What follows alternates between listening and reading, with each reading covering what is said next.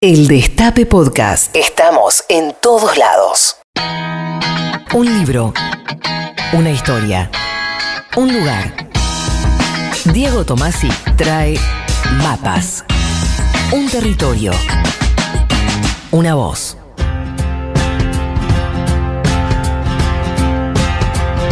Praga es una ciudad que también vinculamos a la literatura fantástica este, por, por vía del golem, ¿no? Esa, esa criatura este, hecha de arcilla o de barro o de piedra, este, absolutamente inmaterial a la que un rabino este, le, le dotaba de vida, ¿no? ¿Qué tal, Diego? ¿Cómo va? ¿Qué tal, Marcelo? ¿Cómo estás? Sí, y además hay literatura de ciencia ficción hecha en Argentina acerca de Praga. Lo pensaba hoy mientras veía de qué iba Big Bang, porque Juan Pablo Bertaza escribió una no- novela que se llama Síndrome Praga, que entre otras cosas uno podría decir que es una novela de ciencia ficción.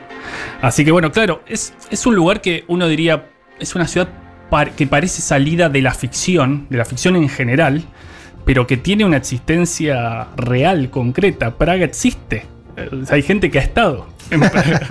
O que dice haber estado. Pero además una ciudad destruida y reconstruida Mm. muchas veces.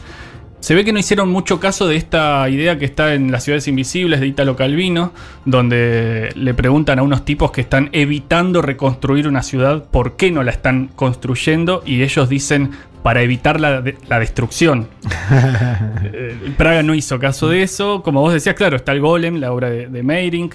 Después es escenario de, de películas y de, y de otros libros de la literatura, como, no sé, El cementerio de Praga de, de Humberto Eco. Más cerca en el tiempo hay una novela de Laurent Binet, que es un escritor francés joven, muy interesante, que tiene un libro con un título de esos largos y pretenciosos, que es La séptima función del lenguaje, donde no solo Praga es un escenario importante, sino que Humberto Eco es un personaje fundamental. Es una Ah, novela que, que está muy bien. Es el autor de HHHH, Sí, sí, sí, que es una novela increíble. Por un eso libro, lo conozco. eh, fantástico.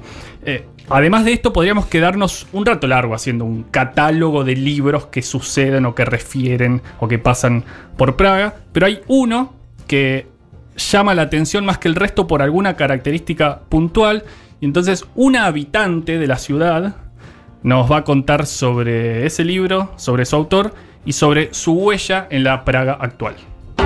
Yo me llamo Yitka Yeratova.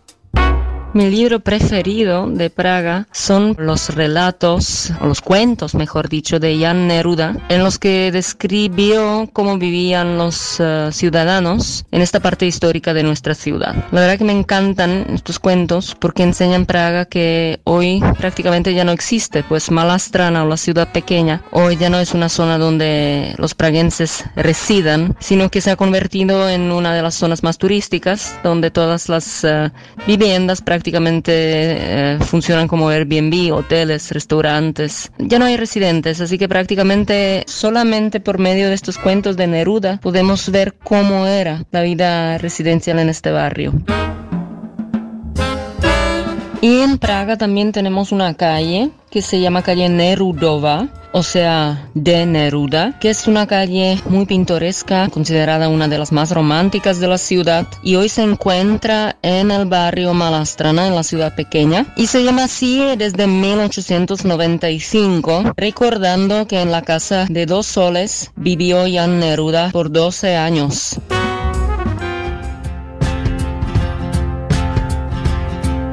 Además de esto que nos cuenta Itka Yeratova, voy a ver si lo pronuncio bien, eh, pensaba, bueno, Jan Neruda es un autor que se supone eh, es el responsable de que Pablo Neruda tenga ese apellido y es una, una de esas historias míticas de la literatura que nunca se confirman, que cada vez que a Ricardo Eleiser Neftalí Reyes Basoalto le preguntaron por qué se llamaba Neruda y si era por este checo, siempre dio como respuestas medio vagas. Vagas. Con lo cual, eh, a esta altura ya, ya es incomprobable, pero hab- hablemos un poco de estos cuentos de la malastrana, de la, de la ciudad pequeña.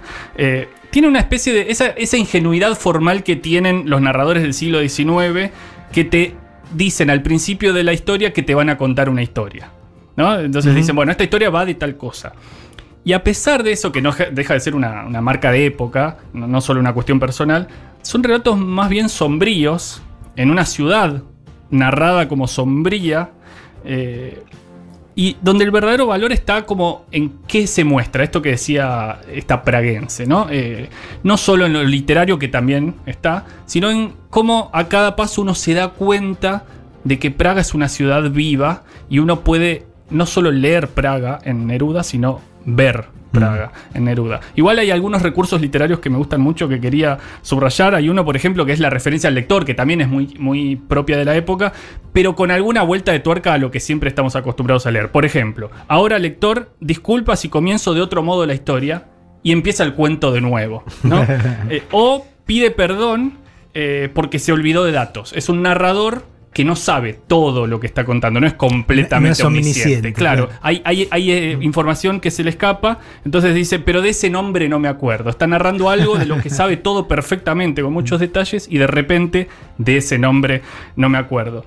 Los escenarios son bares, callejones, iglesias, tugurios, tabernas, mesones, y los personajes son pordioseros, médicos de poca confianza, borrachos, pintores, etc. Esa es la escena que plantea Neruda en estos cuentos de la Malastrana, casi siempre narrados en una primera persona que sin embargo no es siempre la misma. Uno t- pensaría, ah, bueno, como el autor narra en primera, es él narrando, y no es él narrando, evidentemente.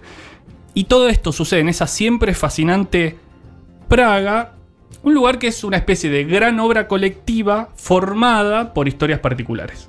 Bueno, yo lo que creo que hace de Praga una ciudad súper turística es que simplemente tiene una magia especial que no la tiene otra ciudad. Una magia, algo, algún atractivo especial que no lo tiene Viena ni Budapest, no lo tiene París. Como residente me siento afortunada porque a veces pues solamente por eh, pasear por las calles y mirar los edificios tan bellos que tenemos en todos lados, es que me siento como afortunada de poder ver prácticamente arte sin tener que ir a ningún museo y galería, porque aquí el centro realmente es un museo al aire libre. Cada edificio es bello y la combinación de diferentes estilos arquitectónicos es tan perfecta que prácticamente no desentona nada. Yo la verdad que estudié español aquí en, el- en lo que fue el primer instituto bilingüe checo-español que fue fundado por eh, el Ministerio de Cultura del Reino de España. Y allí estudié como cinco años, después hice selectividad igual que hacen los estudiantes españoles y entré en la Universidad de Granada estudiando empresariales. Allí me quedé un año estudiando y después volví a Praga para terminar toda la carrera de económicas aquí. Bueno, y seguí aprendiendo y practicando español porque tuve un eh, novio, novio uruguayo, así que iba también después eh, a Uruguay, donde pasaba siempre tres meses al año en, en Montevideo. Eh, de vez en cuando también pasaba a Argentina, cruzando el charco.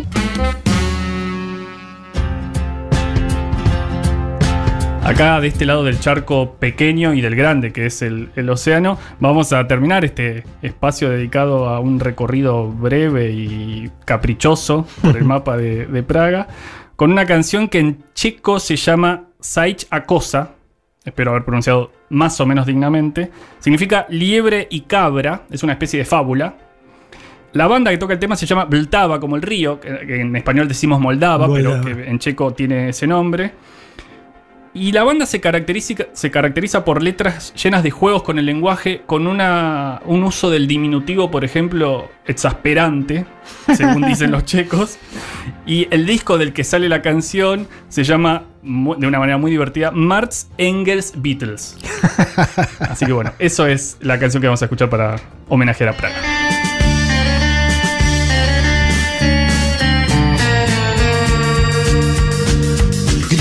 Zajíc zamiluje do kozy, hrozně rád by se si na ní rád by se povozil. Hrozně rád, hrozně rád, hrozně rád, rád, rád, rád by se svez. Když se zajíc zamiluje do kozy, hrozně rád by se si na ní rád by se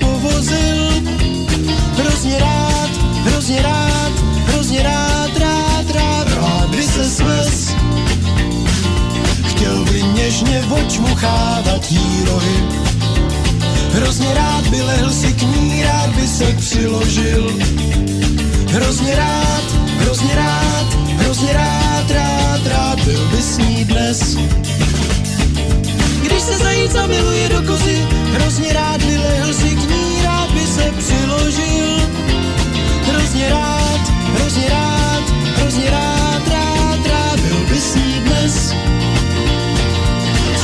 se k ní přiblížit, jak dovolí.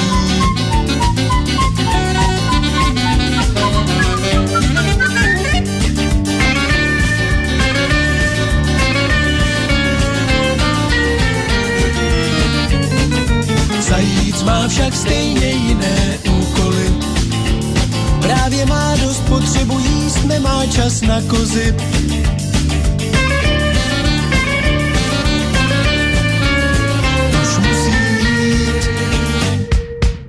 Se zajíc zamiluje do kozy, hrozně rád by se tři na ní, rád by se povozil. Hrozně rád, hrozně rád, hrozně rád, hrozně rád,